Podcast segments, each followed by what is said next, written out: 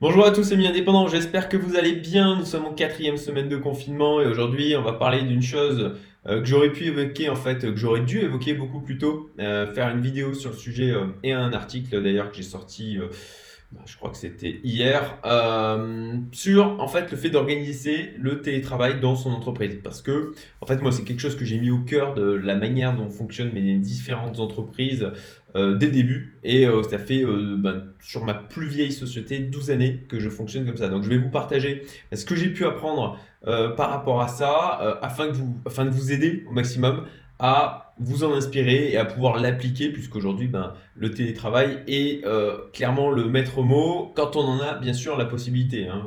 De mon côté, étant euh, majoritairement dans le digital, forcément, c'est plus facile. Avant, de continuer, je vous rappelle que je fais une offre solidarité spéciale avec 6 mois gratuits dans la communauté Youmento. C'est gratuit, sans engagement. Donc euh, si au bout de 3 mois, vous voulez pas rester, si au bout de 6 mois, vous voulez pas rester, il n'y a pas de souci. Pourquoi je fais ça? Parce que à mon sens, euh, bah, moi, c'est pour ça que j'ai créé Youmento, c'est pour aider un maximum de personnes. C'est, c'est pas ça qui me nourrit, c'est pas ça qui me fait vivre. C'est, c'est, un projet passion. Donc, si ça vous intéresse, si vous voulez partager, si vous, voulez échanger, si les thématiques que l'on aborde, et ça, pour ça, je vous renvoie sur le site de youmento.best, allez voir. Allez voir les valeurs de la communauté. C'est important que vous soyez en accord avec ça. Ce n'est pas une communauté qui est faite pour tout le monde. On n'accepte pas tous les gens qui vont postuler. D'ailleurs là, ben, la plupart en fin de compte des gens qui vont postuler, je leur ai refusé l'entrée parce que ben, ils bossaient pas dans le digital, ou ils n'étaient pas coach, ils n'étaient pas euh, infopreneurs, ou euh, ils étaient ben, tout simplement parfois au chômage avec pas forcément de, de, projet derrière. Donc malheureusement, ben, c'est tous les sens de la communauté, c'est dit accueillir des gens qui ont une véritable dynamique et c'est ce qui fait la valeur des échanges qu'on a à l'intérieur. Donc oui, désolé, je fais une sélection. Euh, néanmoins, si tu penses que bah, par rapport là, tu vas voir sur la page de contact, c'est décrit en fin de compte hein, qui, quelle typologie de personnes on accepte. Et puis si tu penses que tu corresponds à ça, n'hésite pas à remplir donc le formulaire pour demander à nous rejoindre. Voilà. Donc par rapport à cette vidéo, euh, aujourd'hui, comme je disais, on va parler de mon expérience de l'organisation du télétravail. Ok, on reprend. Petite interruption avec euh, ma fille qui a voulu euh, venir me faire un bisou avant la sieste.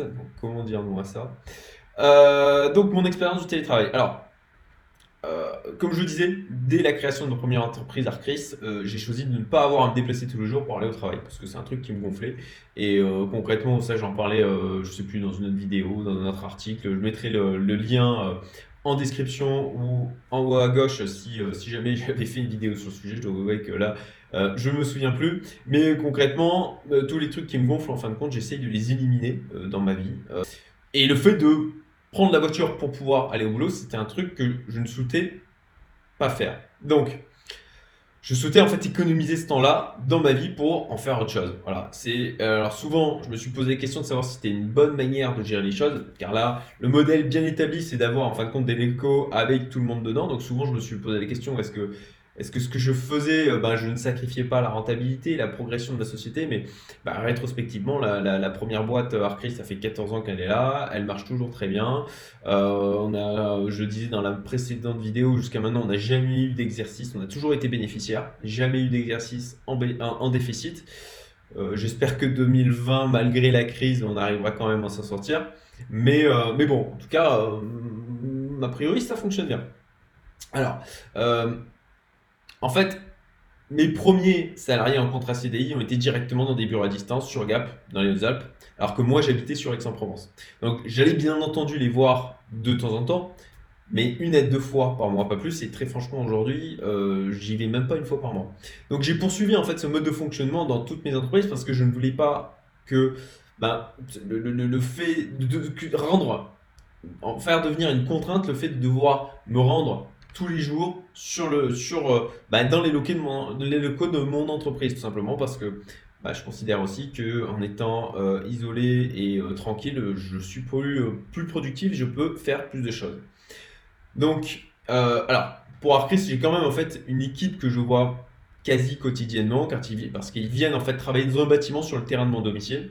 Et j'ai un autre bâtiment en fait dans lequel je suis là, donc il y a encore, il y a encore des choses à aménager. néanmoins, qui me permet, moi, d'être isolé, de pouvoir ben, me concentrer sur mon taf et, euh, et de ne pas, ben, sauf quand ma fille vient me faire un coucou, ne pas être trop dérangé.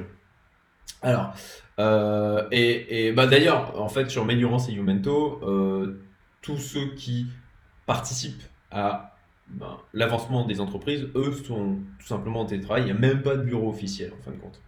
Alors, pour revenir sur Arcris et vous donner une idée de ce qui fonctionne depuis maintenant 12 ans, euh, même si la boîte a 14 ans, mais j'ai eu, eu, des salariés en fin de compte, euh, pas tout de suite, euh, ça fait que 12 ans.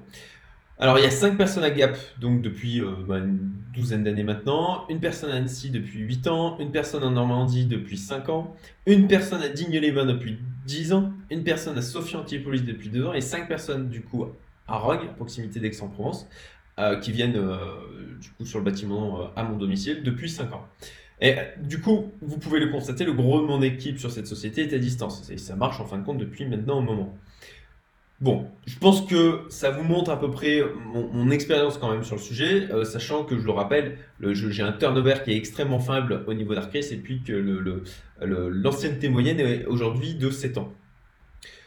Donc alors, comment, comment à mon sens, pourquoi ça fonctionne? Qu'est-ce qui est important de faire pour pouvoir avoir un fonctionnement en télétravail, ou même vous, vous êtes en remote potentiellement en permanence depuis votre domicile, ou ailleurs en fin de compte Pourquoi, pourquoi à mon sens, quels sont les points qui font que ça fonctionne? Alors, première chose, c'est le fait de faire confiance, tout simplement.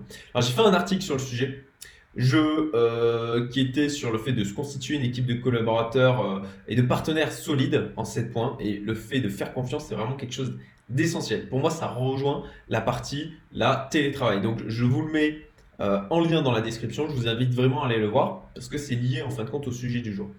À mon sens, bah, la, défiance va attirer la défiance et puis la confiance va attirer la confiance, tout simplement. Alors, faire confiance, ça ne veut pas dire non plus mettre des œillères et ou carrément les, les mains sur les yeux. D'accord? Il faut quand même, pour que ça puisse fonctionner, il faut quand même de l'organisation. Il faut fixer des objectifs clairs et réalistes avec lesquels vos collaborateurs soient en accord. Il faut être à l'écoute des problématiques rencontrées et demander quelles sont les options proposées euh, bah, si on vous remonte des problèmes. Euh, ne, alors là-dessus, euh, je rebondis, hein, ne vous mettez pas dans la position en de compte du, sauveur, mais dans la position du facilitateur. Là-dessus, je vous mets, bah, c'est la notion du, du, triangle dramatique ou Cartman, du triangle de Cartman. Je vous mets un lien vers une vidéo en haut à gauche qui est plutôt sympa sur le sujet.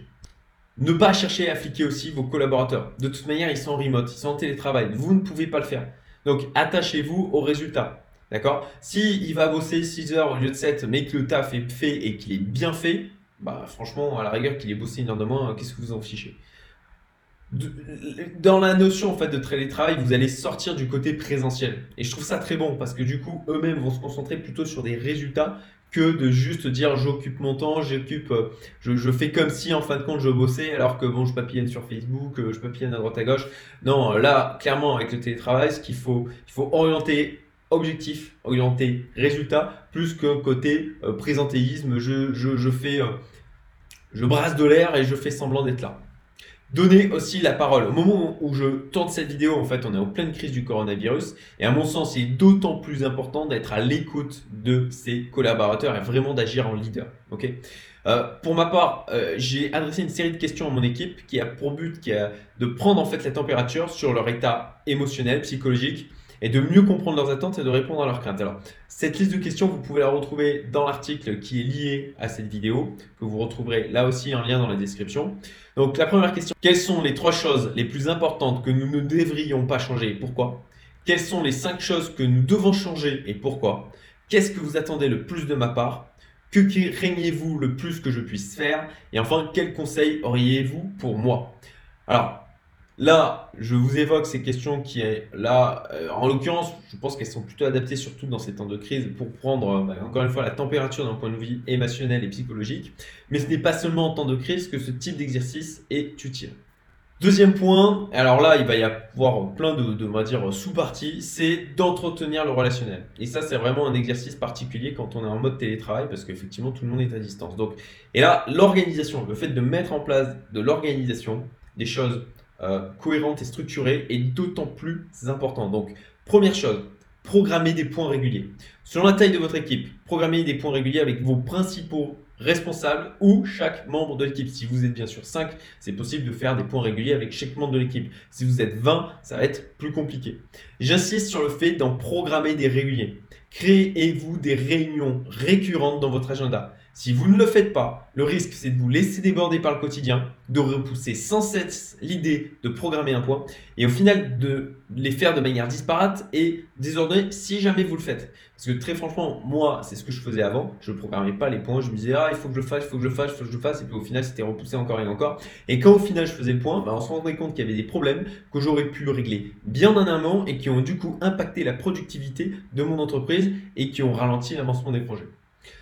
De plus, le fait d'avoir ces points réguliers, ça permet d'avoir un, effet, en fin de compte, de créer un effet d'accountability. Alors, désolé pour l'anglicisme, mais je ne trouve pas de mots qui veulent dire exactement la, même chose en français. C'est un mélange, on va dire, de responsabilité de reporting.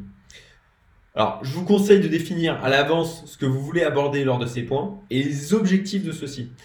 Pour ma part, en fait, les points hebdomadaires avec mes directeurs de projet ont pour objectif de faire un état des lieux des projets et de leur avancement, prendre la température sur l'ensemble, planifier les ressources, anticiper les besoins supplémentaires en termes de ressources externes, d'expertise spécifique, faire remonter des problématiques particulières nécessitant mon attention, et ça c'est pas forcément pendant le point que vous allez pouvoir aborder cette problématique, mais potentiellement bah, planifier des réunions sur des sujets en particulier avec les personnes adéquates. Parce que là, vous faites des points avec vos directeurs de projet, mais si ça se trouve, ils n'ont pas toute l'information et il vaut mieux à ce moment-là programmer une réunion qui sera efficace avec les personnes qui sont au cœur de la problématique ou au cœur du sujet qu'il faut aborder, de manière à pouvoir bah, rendre aussi, ça aussi efficient que possible. De plus, c'est important d'intégrer les personnes de, de, vos équipes quand vous avez des points particuliers à discuter parce que, encore une fois, là, ça, ils vont se sentir tout simplement, et avec raison, ils vont se sentir écoutés et pris en compte. Des espaces de discussion. Alors ça c'est assez simple, hein. il suffit de mettre en place des espaces de discussion en ligne avec des channels différents, permettant aux collaborateurs d'échanger entre eux, que ce soit ben, sur des sujets sérieux ou sur des sujets ben, plus légers, parce que l'objectif c'est aussi d'entretenir de la camaraderie, euh, des moments de rigolade. Euh, on passe le gros de notre temps au boulot, et très franchement, nous la culture c'est de se, bah, de se marrer tout en bossant de manière sérieuse. Et ça, bah, c'est tout à fait possible. Faire des vidéoconférences globales avec toute l'équipe. Alors, ce que je fais en fait de même de manière renforcée depuis le confinement, c'est des appels de groupe hebdomadaires en vidéoconférence, permettant en fait à tout le monde d'échanger, de se voir et puis de faire une, petite météo personnelle pour euh, euh, communiquer, d'autant plus important en temps de crise, de communiquer sur son état d'esprit personnel, de pouvoir s'en ouvrir euh, à l'ensemble du groupe. Alors, bien sûr, il faut réinventer régulièrement le format de la vidéoconférence groupée parce que sinon on tombe dans de la monotonie et qu'on n'a pas forcément des nouvelles choses à dire chaque semaine. Donc, il faut réinventer le truc et faire preuve d'imagination pour que ça reste animé à un moment convivial. Je vous donne un exemple d'ordre du jour. C'est bah, déjà le fait que chacun fasse sa petite météo, dire ok comment je me sens, comment ça va, euh, comment ça s'organise de son côté euh, en niveau euh, télétravail, et puis bah, vous faites ça par l'ordre alphabétique des prénoms, avec une petite anecdote justement sur la partie télétravail, puisque c'est le sujet du, du moment, et pour mettre là aussi une dynamique positive, vous leur demandez de dire quelque chose de gentil nécessaire à la personne dont le prénom suit immédiatement le sien dans l'ordre alphabétique, au niveau de, du coup du point en question. C'est vraiment excellent d'un point de vue euh, cohésion d'équipe et puis euh, encore une fois pour euh, tout simplement mettre une, de, la dynamique positive, c'est d'autant plus important dans les moments de crise comme on a aujourd'hui. ensuite, un tour d'horizon sur les projets en cours et qui bosse quoi? Qui bosse sur quoi Parce que quand on est en remote, ben, forcément, on est un peu plus coupé des échanges et on sait plus trop, on sait, euh, moins bien ce qui se passe dans la société. Donc, c'est important de donner de la visibilité par rapport à ça. Et puis, ben, troisième partie de l'ordre du jour, c'est simplement de moi pouvoir répondre aux questions qui peuvent se poser. Ensuite, ben, la mise en place, nous, ce qu'on a fait, c'est de mettre en place une, une salle de visioconférence euh, machine à café. Euh, bah, en fait, c'est simple. Hein. L'objectif, c'est remplacer la classique euh, machine à café, euh, la pause café, en s'en créant une virtuelle, une room, une salle pause café virtuelle. et ça, bon, bah, vous mettez en place une salle de visioconférence à laquelle chaque collaborateur peut se connecter n'importe quand. Et s'il y a quelqu'un, bah, il peut discuter avec. S'il n'y a personne, il peut rester connecté le temps qu'il veut jusqu'à ce qu'il y ait potentiellement quelqu'un qui vienne. Nous, ce qu'on fait tout simplement, c'est quand quelqu'un va prendre la, la pause café, il le dit sur notre. Euh, bah, on a un Slack. Nous, on utilise Slack. Je vais en parler après au niveau des outils qu'on utilise. On utilise Slack. Donc, on a ce qu'on appelle un Arc Team PMU dans lequel on peut mettre des trucs divers à varier, bah, concrètement des blagues, des discussions trolls ou des choses qui sortent de l'aspect purement pro. Donc, bon, bah, quand on va faire une pause café, on prévient là-dessus et tout simplement, ça permet de se rejoindre derrière. Ensuite, les outils. Alors, bien sûr, on utilise un tas d'outils pour pouvoir euh, garder une, cohésion, une structuration d'ensemble. Alors, ces outils sont aussi utilisables, bien entendu, quand on a euh, d'une manière plus classique une boîte avec tout le monde dedans, parce que ben, n'y a pas tout le monde qui se croit selon la taille de la boîte. Premier outil, c'est FreeCamp qu'on utilise maintenant quand même depuis 8 ou 10 ans. Euh, c'est un outil en fait qui permet de centraliser les échanges avec nos clients et de gérer nos projets. Alors ça, c'est à la fois un outil interne et puis aussi un outil de gestion de projet. Euh, on, l'utilise aussi, donc, comme je disais, un wiki interne pour stocker des informations globales et utile à tout le monde ou sur certains sujets spécifiques. Ça fait une base de connaissances centralisée. Euh, il convient bien entendu de l'organiser en rubrique. Hein. L'objectif, c'est de ne pas faire un fourre-tout où il y a tout au milieu, mais vous pouvez faire des recherches, mettre des systèmes de tags, c'est assez pratique. On peut créer en fait dans cet outil des projets différents. Et puis, euh, bah, il y a des modules que l'on peut aussi ajouter. Le coût est assez raisonnable et il permet de remplacer les échanges euh, multiples par mail que vous pouvez avoir avec les clients en euh, créant des, discussions en fin de compte suivies. C'est extrêmement pratique parce que vous pouvez du coup dire bah, sur tel sujet, je vais notifier uniquement certains, certains interlocuteurs côté client. Vous n'êtes pas obligé de tous les mettre. Ça évite le côté bah, dans les mails de je mets tout le monde en copie pour, pour tout le monde en copie pardon pour que tout le monde ait l'information, alors qu'on sait très bien qu'il n'y euh, a, pas tout le monde qui lit les mails parce que sinon on finirait jamais. Mais en l'occurrence, on peut notifier uniquement les personnes qui sont liées au sujet et ça n'empêche pas aux personnes qui sont intégrées au projet, aux autres personnes qui sont intégrées au projet, de potentiellement venir voir cette discussion, avoir tout le fil, tout le récap pour éviter d'avoir des tas de mails dans tous les sens. Et comme ça, bah, vous évitez d'aller arroser tout le monde juste pour dire ils ont l'information, puisque bah, ils peuvent venir la retrouver s'ils ont besoin de venir la retrouver à un moment donné. Qui plus est, c'est assez utile quand vous recevez une notification FreeCamp, vous, vous pouvez répondre directement par mail et ça va se rajouter à la discussion en ligne. Ensuite, Slack, bon, bah, c'est un outil de messagerie assez connu. Euh, l'intérêt, c'est qu'on peut créer en fin de compte des, groupes. Alors, il y a, euh, on va dire, des, des, groupes et puis des channels de discussion à l'intérieur de groupes. Donc, vous pouvez comme ça dissocier les projets et les clients. Euh, et ça, ça permet en fait à vos collaborateurs de se concentrer sur une thématique en même temps. Ils ne sont pas obligés, comme un peu on pourrait avoir qu'avec Skype, ben voilà, on a un identifiant Skype, un groupe. Euh, il n'y a pas de, notion de groupe qu'on peut avoir sur Slack ou, sur Discord aussi. Euh, on est, euh, bah voilà, si on a un client sur un tout autre sujet qui vient nous parler, bah forcément on a la notification. Alors que là, on peut dire, bah voilà, si j'ai euh, client 1, bah je peux avoir un groupe uniquement pour le client 1 et me concentrer sur les échanges avec celui-ci. Ensuite, Trello. Alors, on l'utilise en complément ou en remplacement en fin de compte de FreeCamp selon les clients, les projets. Alors, on est parti sur l'idée de ne pas dire on utilise un outil tout le temps en permanence, on va s'adapter en fonction des besoins selon les, problématiques des projets.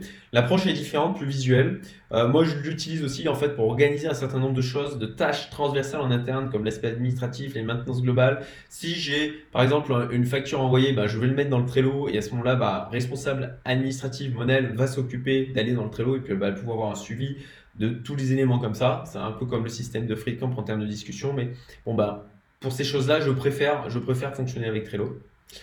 Euh, ensuite, on a Zoom. Alors, c'est clairement l'outil le plus performant expérimenté à ce jour de mon côté pour les visioconférences. J'utilise aussi euh, euh, au niveau de la communauté Youmento pour faire des grosses vidéoconférences.